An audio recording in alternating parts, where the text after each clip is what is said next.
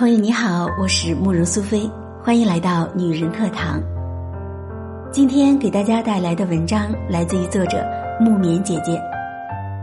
看了朱丹秀的恩爱，才知道再难理解的感情，抵不过是一个愿打，一个愿挨。一起来聆听。朱丹每次秀恩爱，最后都会成为一场大型皮肤现场。今日在一档新的综艺《做家务的男人》里，朱丹分享她和周一围相处之道，其中关于吵架的台阶论引起了全民的热议。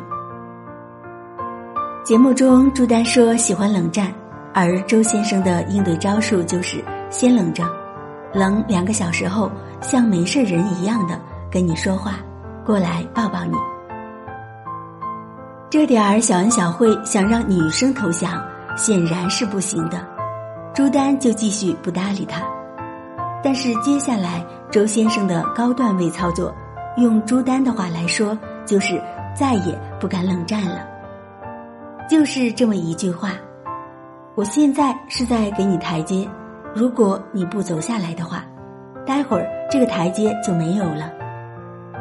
就是这样一段话。朱丹马上败下阵来，乖乖示好。现场的嘉宾纷纷觉得不可思议，这明明是威胁。听到这话被激怒，怎么就成为教妻有方了呢？这样的场景放在别的姑娘身上，估计都会被气炸的。到了朱丹这里，立马变成收兵杀羽，二者的家庭地位可见一斑。除了台阶论。还有个更奇葩的送伞论。朱丹说，如果下雨天周一围没有带伞，他一定会给周一围送伞。旁边的李诞不可置信的表示：“男人淋点雨怎么了？”朱丹一脸认真的说：“周一围是很喜欢撒娇的人，虽然他不说，但是我懂他。他让你拿伞接他就是撒娇，两口子撑一把伞。”手拉手散步就是一件很浪漫的事情。节目这段在网上一播，不用说，立马招来无数骂声。这场婚姻里，所有人都看得清朱丹爱的卑微，只有她自己甘之如饴。朱丹和周一围的相处模式，朱丹喜欢秀恩爱，周一围并不喜欢。有什么事都是由朱丹。出面来澄清力挺，周一围的身影却销声匿迹。如果没有发生一些事，夫妻俩一个愿打，一个愿挨，也算是良配了。当周一围和女助理共饮一杯饮料的新闻霸占热搜，两夫妻相处的更多细节浮现在眼前。那些细节就像藏不住的冷酷的李子，任是再恩爱的壳子也罩不住。以至于后来朱丹再秀恩爱，底下都是嘘声一片。最有名的鲁豫那段采访，鲁豫问怎么看待朱丹的演技，周一围直言：“你这话说的吧，好像他拍的戏就是拍戏一样。他拍的戏不是我标准意义上的拍戏，并表示不会和朱丹再合作拍戏，因为他不专业。”鲁豫当场表示尴尬，说道：“这不会，没有想到周一围毫不避讳，伤人吗？可是事实就是这样。”说完，并无所谓的耸耸肩。众所周知，拍戏一直是朱丹的梦想，而在周一围这里，却把老婆的梦想变得一无是处。在照顾孩子方面，周一围更是尽显大男子主义。朱丹刚生完女儿的时候，有人采访这位新晋奶爸的感受，他回答两个字：如常，并坦言自己不会因为孩子的出生就停下自己的工作。这就意味着朱丹不得不为了家庭放弃事业的追求，把更多的时间放在养育孩子和照顾家庭上面。如果以上都可以用大男子主义来解释，那下面这一段。让人无法理解。演员的诞生，最后的总决赛，周一围拿下最后的冠军。上台致辞的时候，感谢了节目组，感谢了章子怡导师，感谢了一大圈人，唯独没有提到妻子朱丹。而朱丹当晚在微博下面发长文恭喜老公，也没有得到任何的回应。周一围真的是很高冷，不互动吗？他和老婆以外的女明星互动的可多呢，但是这些都被朱丹过滤掉了，完全不影响她对老公的崇拜和仰慕。从前的大女人化身，仿佛成为封建社会里的小女人，这是观众最接受不了的原因。很多人不理解朱丹，觉得你老公都对你那样了，你还觉得挺幸福啊？